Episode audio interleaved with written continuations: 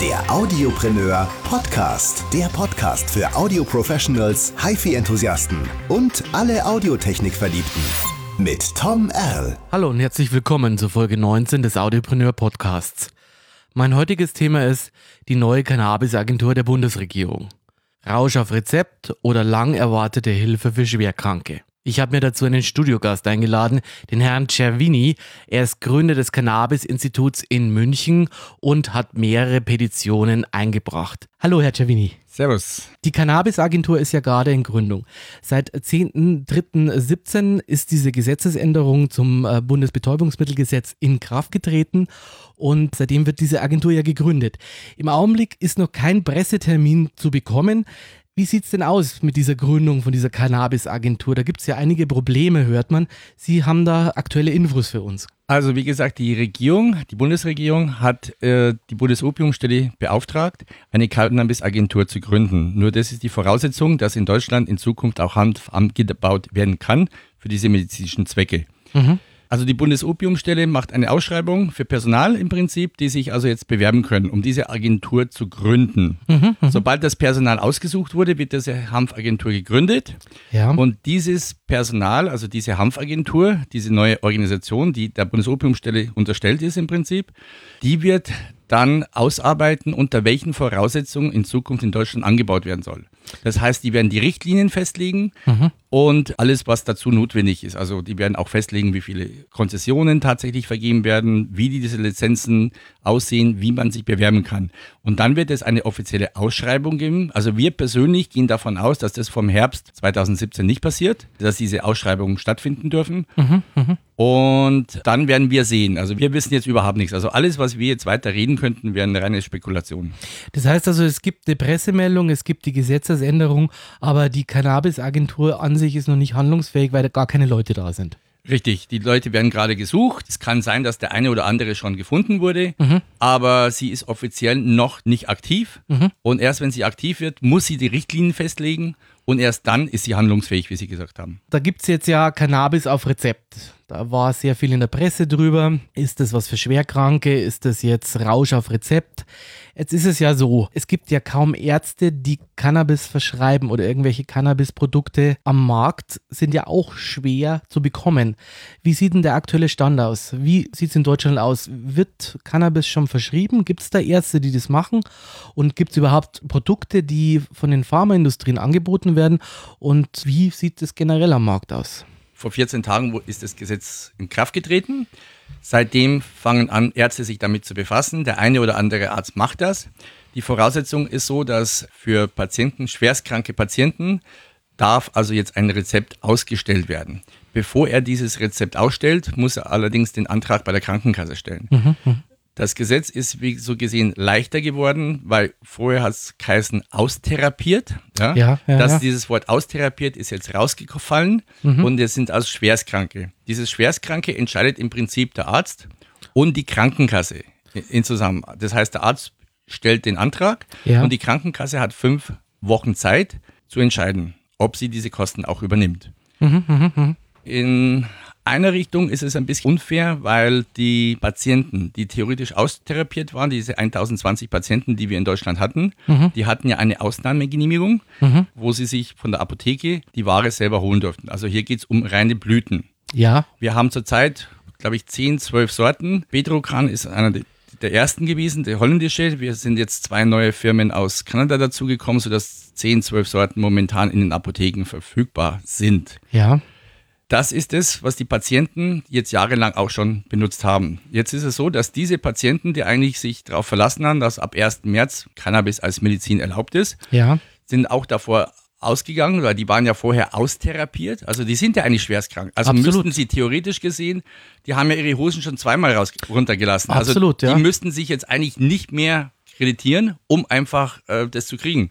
Und da läuft es jetzt aber total falsch, weil ich, auch für diese Patienten muss jetzt der Arzt einen Antrag stellen bei der Krankenkasse. Jetzt haben wir Patienten, die wir persönlich auch kennen, die uns jetzt auch am Stand besuchen, mhm. die seit dem 1. März, weil sie gedacht haben, am 1. März wird das Gesetz in Kraft, das hat ja. sich ja verzögert ja. erstmal, ohne Medizin dastehen. Ach so. Und, und, und mit ihrer, mit ihrer mhm. Ausnahmegenehmigung haben sie jetzt aber kein Anrecht welches zu kaufen, weil jetzt geht es ja nur noch über die Rezepte.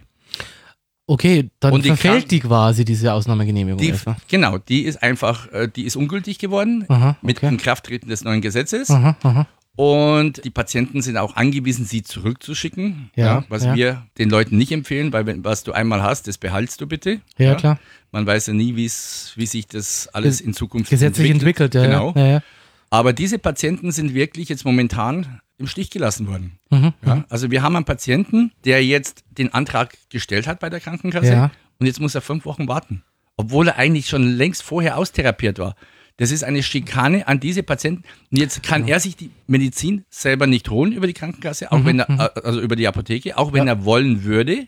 Mhm. Geht nicht mehr, weil seine Ausnahmegebung ist nicht mehr rechtskräftig. Mhm.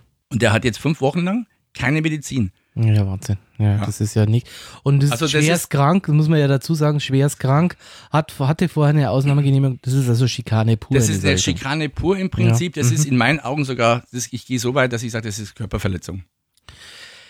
Wie ist es denn, wenn ich vorher noch keine Ausnahmegenehmigung hatte? Dann kann ich mir eigentlich ja von jedem Arzt jetzt ein Cannabis-Rezept verschreiben lassen, wenn es meine Medikation erfordert. Ja, so steht es ja jetzt irgendwie drinnen in dieser Zulassung von diesem Gesetz selber. Was bedeutet das? Also die, er muss ja nicht mehr austherapiert sein, sondern im Prinzip, wenn es die Krankheit erfordert, kann ein Cannabisprodukt, weil er Schmerzpatient ist, weil er Krebspatient ist, verschrieben werden. Wie schaut denn überhaupt die Praxis aus? Wird denn das jetzt schon praktiziert oder wie sieht's aus? Also die Erfahrung, die wir jetzt gemacht haben, ich Ja. habe auch vor zwei Wochen, wie gesagt, einen Patienten begleitet zum Arzt, weil ich gehört habe, dieser Arzt wäre sehr offen. Dann haben wir gleich noch eine zweite Patientin mitgenommen, die schon seit Jahren auf der Suche ist und auch diese Ausnahmegenehmigung ursprünglich wollte, aber nie einen Arzt gefunden hatte. Und als wir dann dort waren, dann sagt er, ja, okay, das ist, er ist zwar offen und so und für den einen Patienten hat er es ja schon gemacht. Und okay, diese zweite Patientin, die wir da mitgenommen haben, die nimmt er noch ausnahmsweise dazu, aber mehr bitte nicht. Weil ich habe dann gesagt, ja, wissen Sie, mich rufen täglich zehn Patienten an, die verzweifelt auf der Suche nach Ärzten sind. Dann sagt er, nee, ich will also, geht nicht. Ja? Also diese Ärzte haben einfach Angst. Die möchten nicht als Kifferärzte eigentlich, ja, als Dr. Weed, wie man so auf Englisch sagen würde, abgestempelt werden. Okay. Die haben Angst davor. Diese Erfahrung haben wir ja eigentlich schon während unseres Sammelns der Unterschriften für das Volksbegehren. Ja, vor, vor letzten zwei Jahren, die haben wir da schon gesammelt, weil wir haben viele Patienten gehabt, die immer schon verzweifelt auf der Suche nach Ärzten waren. Ja, klar. Und wenn wir Ärzte hatten, die jetzt zufällig das Volksbegehren unterschrieben hatten, man kommt ja in Kontakt mit den Leuten, man redet ja und dann sage ich mal, sie haben ja so, so viel Ahnung über Cannabis, ja. Dann sagt er, ja, muss ich ja, ich bin ja Arzt. Und dann sagt er, ja, toll, wissen Sie, ich habe Patienten und die wollen unbedingt und dann sagt er, na, tut mir leid, das, was Sie hier machen, finde ich toll, ich unterschreibe auch. Aber ich kann es mir nicht leisten, dass in meiner Praxis sich das rumspricht, dass ich mit Cannabis handle. Weil wenn ich da, ich habe auch Familie, ich habe ein Haus zu zahlen, ich habe mein Auto, ich habe meine Unkosten. Okay. Und wenn ich da 10% meiner normalen Patienten vielleicht verlieren würde, weil sie sagen, oh, der handelt da mit Drogen, Ja, ja. Mhm. weil es immer noch so stigmatisiert wird in Bayern, besonders in Bayern. Ja, ja, klar, wir sind ja das äh, bayerische Bier ist ja bei uns die Droge, gell? Ja. Richtig, genau. Wir sind dafür bekannt, das größte Drogenfest der Welt zu veranstalten, das Oktoberfest. Ja, Ja. richtig. Da haben wir ja schon andere Probleme damit. Ja. Und ja, die wollen das einfach nicht, ja. Also die haben da Angst. Ja. Und diese Angst, die besteht jetzt auch noch. Okay. Ja. okay. Also wir Selbst nach dem, nach dem, nach dieser Gesetzesänderung, ja. richtig, auch nach der Gesetzesänderung. Mhm. Also es sind so, dass Ärzte gar nicht wollen. Also wir haben gerade heute auf der Straße, wo wir wieder waren, wir haben da einen Patienten gehabt, sogar aus Würzburg, der nach München gekommen ist, ja, der sich da einfach um, in München umschauen wollte, weil er in Würzburg keinen Arzt findet. Und er findet hier auch keinen. Also es Okay. sind innerhalb dieser 14 Tage sind Patienten, die teilweise schon fünf, sechs Ärzte durch sind und überall eine Abfuhr kriegen. Okay, okay. Das heißt aber, jeder Arzt kann, bis auf Zahnarzt, glaube ich, und Veterinärmediziner, also Tierarzt selber, kann äh, Cannabisprodukte verschreiben. Und äh, das geht auf Betäubungsmittelrezept. Das heißt, das sind streng nummerierte Rezepte, die da ausgegeben werden. Aber grundsätzlich kann es jeder Arzt. Grundsätzlich könnte es jeder Arzt, auch ein normaler Hausarzt, Mhm, ja. Aber weil es ein BTM-Rezept ist, wird es auch sein Budget angepasst. Und jeder Arzt hat ein gewisses Budget. Mhm, Und da kommen wir zum nächsten Problem. Ja, Das heißt, wenn der Arzt zu viele Patienten hat, ja. sprengt es sein Budget. Und Okay. alles, was über sein Budget geht, haftet er mit seinem Privatvermögen. Oh je, oh je, okay. okay, und dann sind sie natürlich nicht unbedingt erpicht darauf, Richtig. Das, hier ein Rezept das auszustellen. andere ist ja noch, dass so ein Cannabis-Patient, der braucht natürlich diese, den Antrag, der gemeinsam ausgefüllt werden Okay. muss. Das ist zeitintensiv. Mhm. Und dann muss es ja betreut werden. Damit die Krankenkassen das ja zahlen, ist Mhm. ja so verlangt worden, muss ja dokumentiert werden, wie dieser Patient mit diesem Cannabis-Produkt, mit dieser Cannabis-Medizin Ja. dann eigentlich die Erfahrung hat, um für Zukunft zu sorgen. Das heißt, der Arzt wird sich ja einmal im Monat ja mit dem Patienten treffen müssen, Mhm. Mhm. das zu protokollieren Mhm. und wieder weiterzugeben an die Bundesopiumstelle. Das heißt also, das ist auch ein gehöriger Verwaltungsaufwand, der da Richtig. dahinter steckt. Das heißt, das Budget der Praxis wird belastet, ja, und dann gibt es noch einen Verwaltungsaufwand. Das heißt, es wird eigentlich fast kein Arzt machen, der jetzt eine kassenärztliche Genehmigung hat, sondern wahrscheinlich wird es äh, Ärzte geben, die es privat rezeptlich machen. Also wenn Sie privat versichert sind, dann ist es viel einfacher, wie Ja, gesagt. ja, Dann ist klar. der Arzt eher bereit noch dazu Mhm, als die mhm. kassenärztlichen Patienten, Ja, ja, weil er kriegt ja für seinen kassenärztlichen Patient seine 80 Euro im Quartal ja. und ja, die kriegt er, ob er sich ihnen ein, ein Rezept im Quartal ausstellt und ihnen einen Händedruck gibt ja. oder ob er sich dreimal mit ihnen a- a- eine halbe Stunde oder eine Stunde befassen muss. Okay, okay, verstehe. Mhm. Das ist natürlich ein Problem, schon vom Das sind, lauter Modus, so, ja, ja. das sind lauter so kleine Probleme, die sie da zusammen addieren, sodass die, die Ärzte tatsächlich sagen, okay, zwei Patienten nehme ich, ja, dann bin ich nicht jetzt so einer, der jetzt komplett dagegen ist. Ja. Auf der anderen Seite hast du einfach Ärzte, die von Haus aus sagen, hören Sie mal zu, ich habe mit Cannabis überhaupt keine Erfahrung, ich kann das nicht verantworten. Ja, Ja? Und äh, wir haben ja jetzt schon so, dass Leute uns tatsächlich anrufen und sagen, du, ich war beim Arzt und der hat gesagt, nee, ich mache das nicht, gerade in München. Mhm. Aber in München gibt es ein Cannabis-Therapiezentrum, die sind darauf spezialisiert. Gehen Sie bitte zu denen hin. Ja? Also uns gibt es noch gar nicht. Wir sind in der Entstehung eigentlich. Ja? okay. Mhm. Und äh, wir, wir kriegen schon Empfehlungen von Ärzten. Das heißt also, Sie haben dieses Cannabis-Institut gegründet in München selber. 2016 war das. Richtig? Dazu gibt es auch eine Petition, die Sie einbringen gerade. Na, die Petition hat mit dem Cannabis-Institut nichts zu tun. Das, Okay. ist, das sind zwei verschiedene Okay. Baustellen. Okay, dieses ähm, Cannabis-Institut selber äh, gibt es jetzt seit 2016 und Sie haben sich ja spezialisiert so ein bisschen auf die Schwerkranken, so auf die Krebspatienten selber. Sie haben da sehr viel Anfragen, haben Sie vorher gesagt, ja. Was macht ihr in Zukunft oder was plant ihr? Also wie gesagt, wir haben während des Volksbegehrens, wo wir die zwei Jahre auf der Straße waren, haben wir festgestellt, die Kommunikation Arzt und Patient funktioniert nicht. Mhm. Also haben wir gesagt, wir müssen eine Anlaufstelle finden Ja. für diese Patienten und auch Ärzte finden, die bereit sind, in dieser Anlaufstelle zusammenzuarbeiten. Das heißt, dieses Cannabis-Therapiecenter, was da jetzt entwickelt wurde, Ja. aus der Not, aus der Erfahrung auf der Straße, auf das Verlangen, eigentlich setzen wir das Verlangen der Patienten um. Ja? Mhm, So, wir soll, wollen also auf 1000 Quadratmeter Fläche eine Arztpraxis haben. Ja. Mhm. Da werden also sieben Behandlungszimmer da sein, weil wir werden einen festen Arzt haben und dann weitere Ärzte, die uns teilweise in Teilzeit also mithelfen. Das heißt, wenn der am Mittwochabend keine Sprechstunden hat, aber in seiner eigenen Praxis das gar nicht praktizieren möchte, aber gerne uns vier Stunden unterstützt, weil dann ist er nicht mehr in der Schussliste.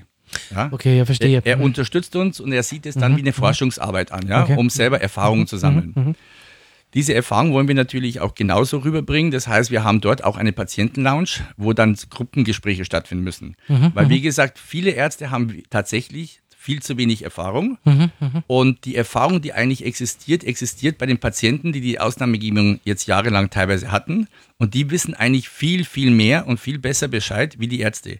Und dieses muss in, ein, in Gruppengesprächen rübergebracht werden. Das heißt, die Ärzte müssen eigentlich erstmal von diesen aktiven Patienten schon lernen, Ja. um weiteren Patienten das auch zu, weiter zu vermitteln. Und dadurch ist natürlich so ein Therapiecenter zum Vorteil. Um natürlich diese komplette Vernetzung besser durchzuführen, werden wir auch dort ein Hanfrestaurant haben, weil Gesundheit fängt bei guter Ernährung, gesunder Ernährung an. Und da, dazu gehört Hanf auch. Ja? Also Hanf ist ein riesen Bestandteil zu einer guten Ernährung mit einer Live-Kochshow. Und dort in dem Restaurant ist natürlich eine Bühne. Das heißt, wenn wir Veranstaltungen haben, fangen wir immer mit einer Präsentation gesunde Ernährung, gesunde Küche an und gehen dann in das Gemütliche über, wo dann auf der Bühne zum Beispiel irgendwelche Professoren, irgendwelche Ärzte über dieses Thema reden. Wir werden jeden Tag andere Themen im Prinzip anhaben, ja, dass sich die Leute genau anpassen. Okay, das Thema interessiert mich, die Krankheit, da wird es halt einen Krebsabend haben, da wird es einen anderen Abend haben. Was wir auch jede, wöchentlich machen wollen, ist ein Patientenabend. Das heißt, sagen wir mal Mittwochabend ist der Patientenabend, dann ist Ja. es einfach der Mittwoch.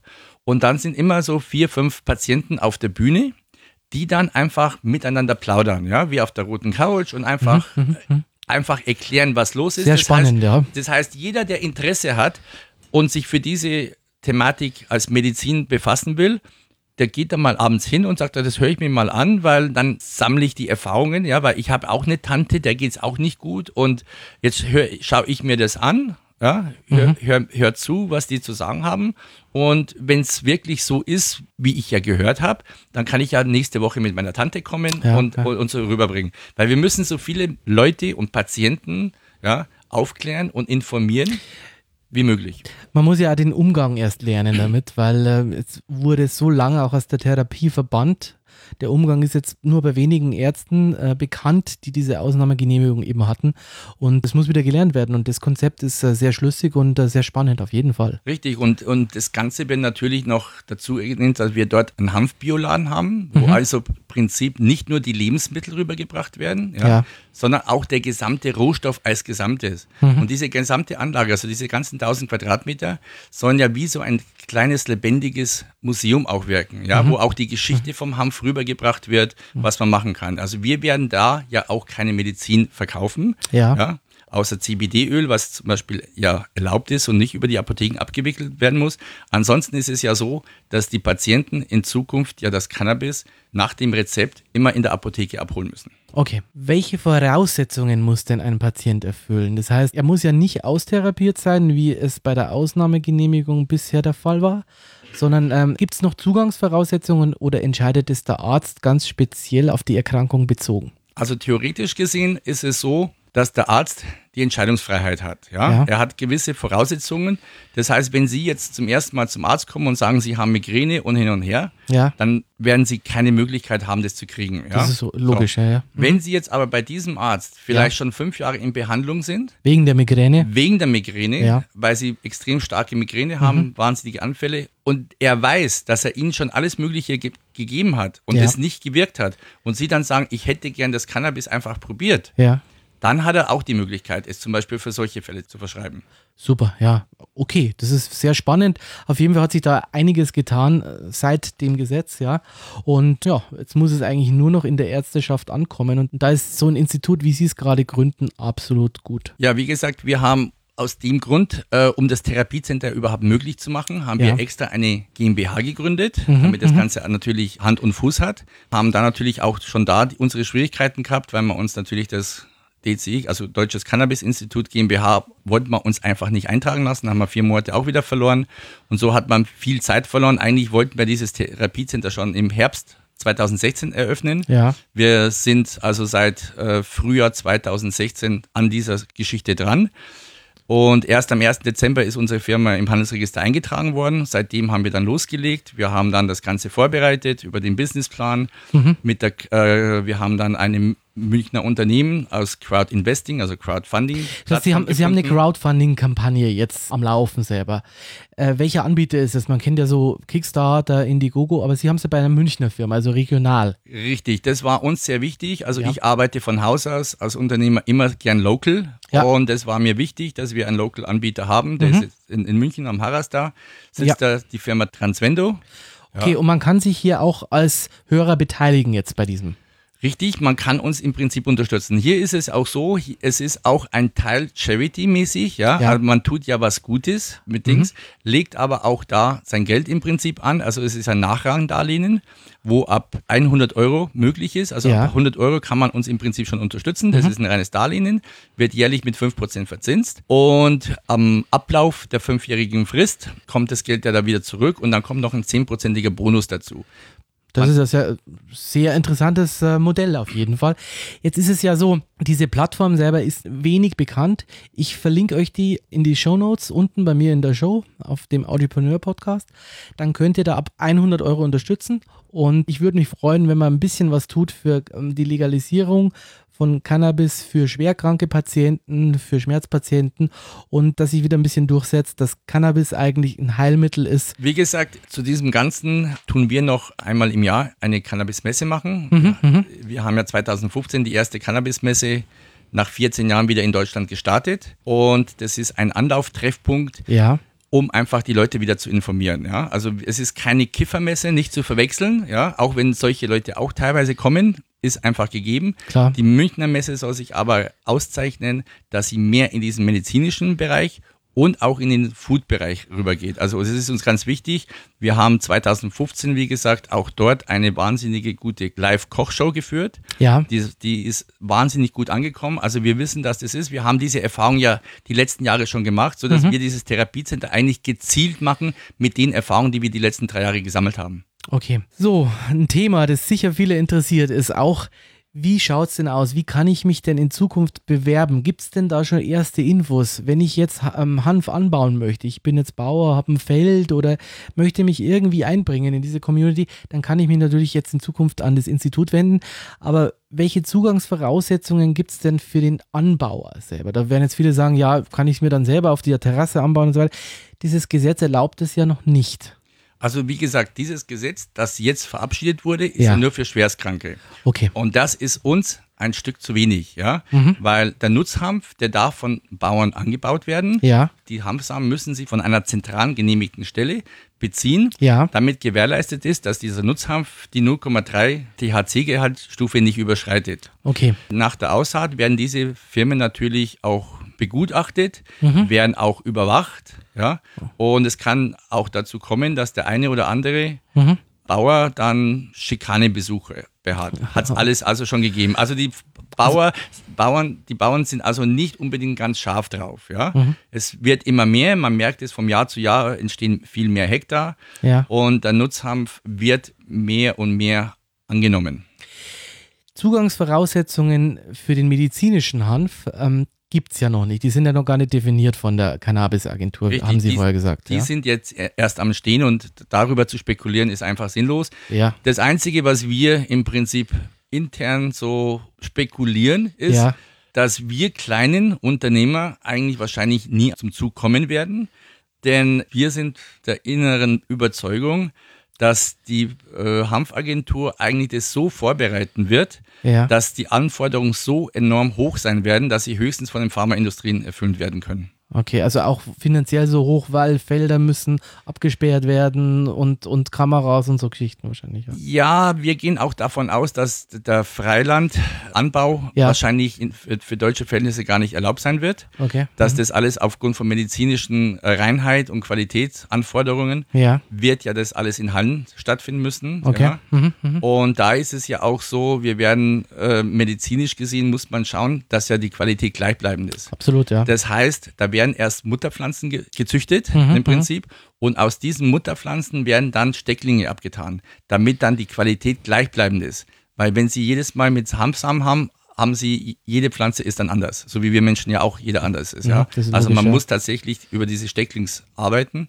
Also das sind so Voraussetzungen, die man Mhm. einfach weiß aus Erfahrungen aus Israel oder aus USA, Colorado, wo das auch für medizinisch ja so gezüchtet wird, dass man dann über Mutterpflanzen arbeitet und so weiter.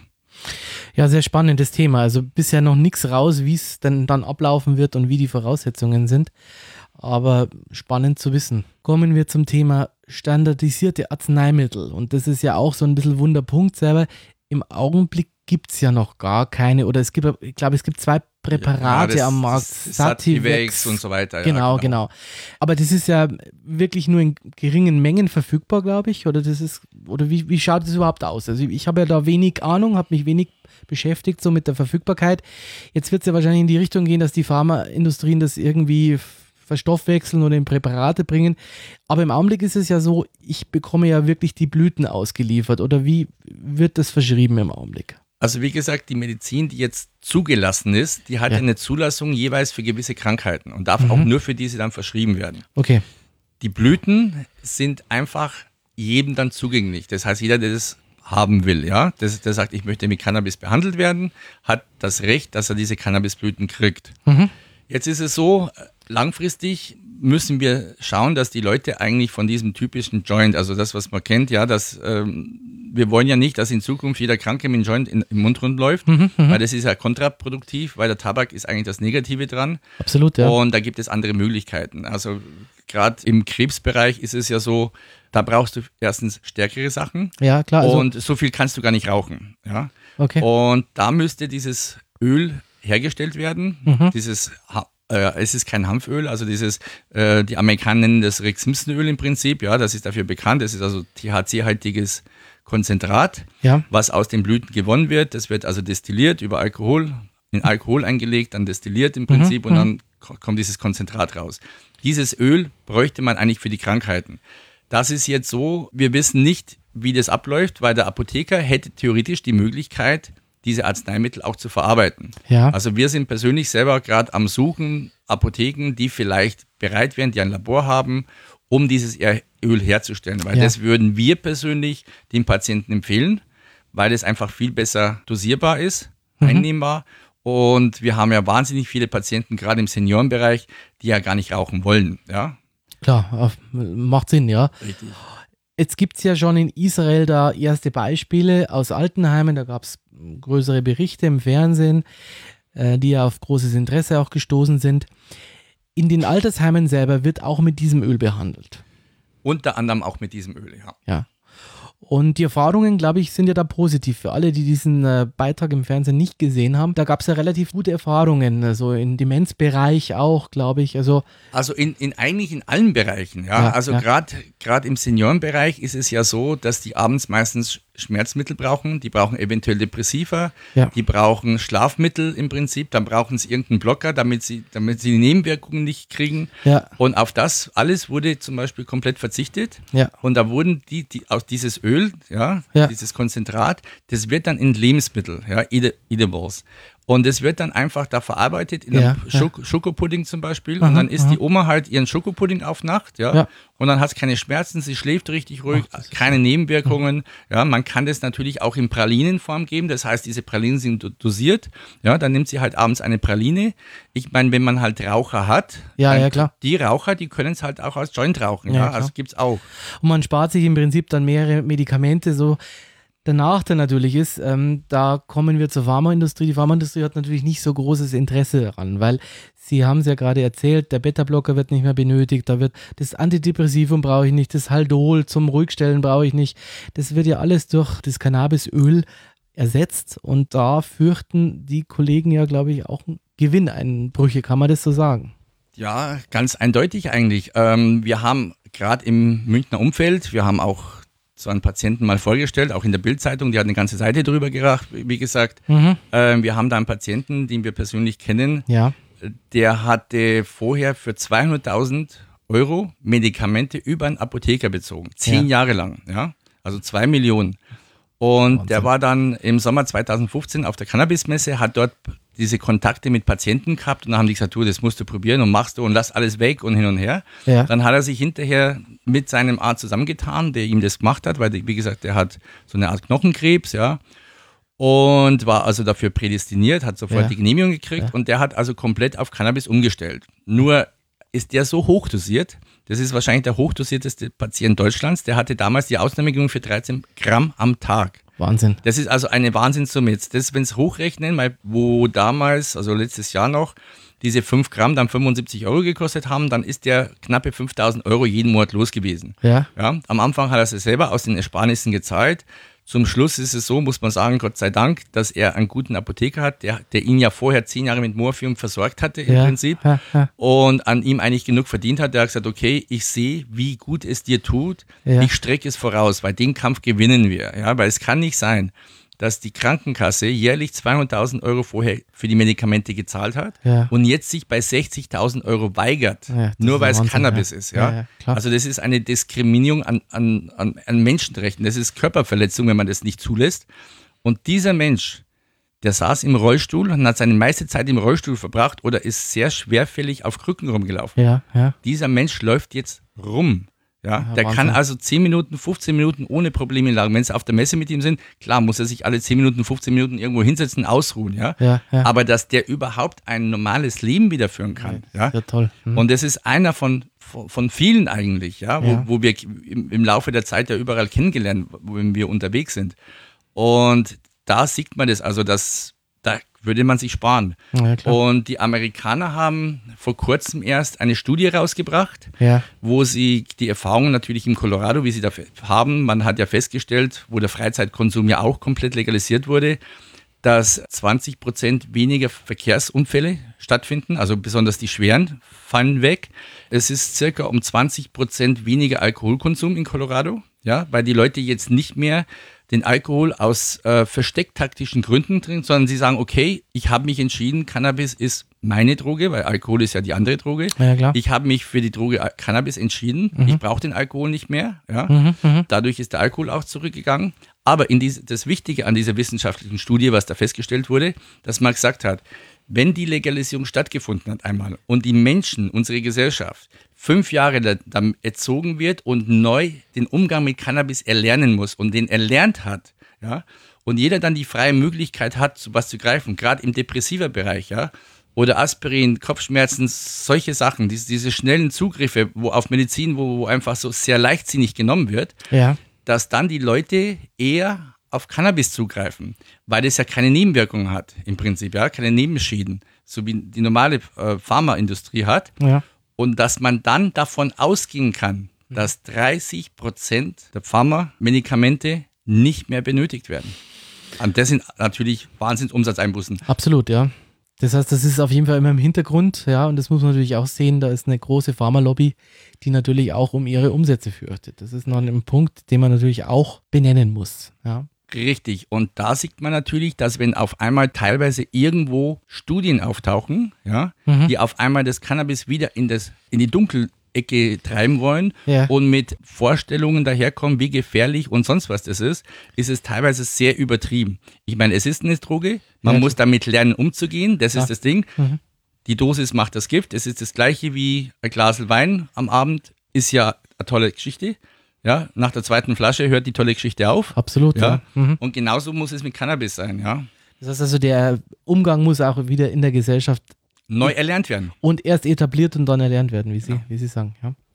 Spannendes Thema. Jetzt haben Sie ja auch noch eine Petition gestartet und da geht es mehr um den Genuss, glaube ich. Also da geht es mehr um ähm, Cannabis als Lebensmittel, oder? Kann man das so äh, auf den Punkt bringen? Kann man so auf den Punkt bringen, als, als groben Punkt. In Ja. erster Linie geht es uns darum, Cannabis-Legalisierung für jedermann. Ja? Mhm. Weil momentan, wie wir am Anfang ja besprochen haben, Ja. ist es ja nur für Schwerstkranke. Ja, Und wir sind der Meinung, wer gibt unserer Bundesregierung das Recht, uns Ja. Menschen zu klassifizieren in schwerstkrank, mittelkrank, leichtkrank. Mhm, Ja? Wir haben allein in Europa über sieben Millionen. Alzheimer-Patienten und da würde Cannabis schon in der Vorbeuge helfen, Mhm. damit dieses Plaque, dieser Eiweißbelag im Gehirn sich gar nicht mehr erstmal bildet. Weil es ist bekannt durch amerikanische Studien, dass also das Eiweißbelag, der das Gehirn eigentlich blockiert und immer, immer dicker wird, durch THC aufgelöst wird. Also warum muss erst ein Patient schwerst krank werden, dass man dann behandelt?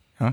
Also Cannabis sollte jedem zugänglich sein und unsere Forderung ist, wie gesagt, Cannabis muss aus dem BTM raus ja. und muss unter das Lebensmittelrecht rein. Ja? Okay. Da schlägt man ja mehrere Sachen. Im Lebensmittelrecht ist ja dann auch eine kontrollierte Qualität möglich. Das heißt, wir haben ja ein sehr starkes Lebensmittelrecht. Wir hätten dann eine kontrollierte Cannabisqualität und das würde auch als Ziel von so einer Petition eben erfolgen. Wie sehen Sie das? Also ähm, Lebensmittelrecht bedeutet ja bei uns, wir haben relativ starke Kontrollen.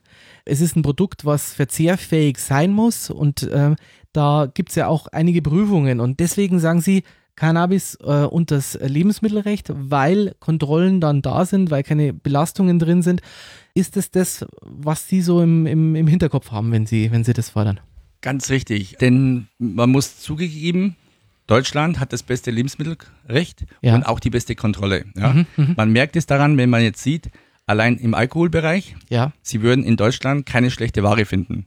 Im Vergleich jetzt zur Türkei, wir haben es oft genug gehabt, Ja, ja. Äh, Klassenfahrten in die Türkei und dann kommen zwei Schüler zurück im Sarg. Ja? weil einfach wieder irgendwo gepanscht war. Ja? Da hat es ja auch nicht funktioniert. Wir kennen diese Probleme auch aus der Prohibition in USA, wo. Alkohol verboten war, sind die Leute reihenweise blind geworden. Das gleiche Problem haben wir ja beim Cannabis.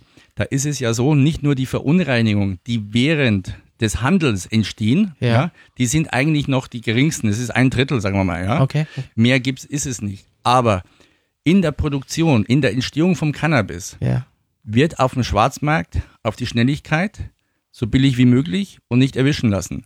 Und da wird einfach mit Pestiziden gearbeitet, mit Düngemitteln, die nicht mehr zugelassen sind, was auch immer. Das wird einfach reingehaut, Kunststoffdüngemittel.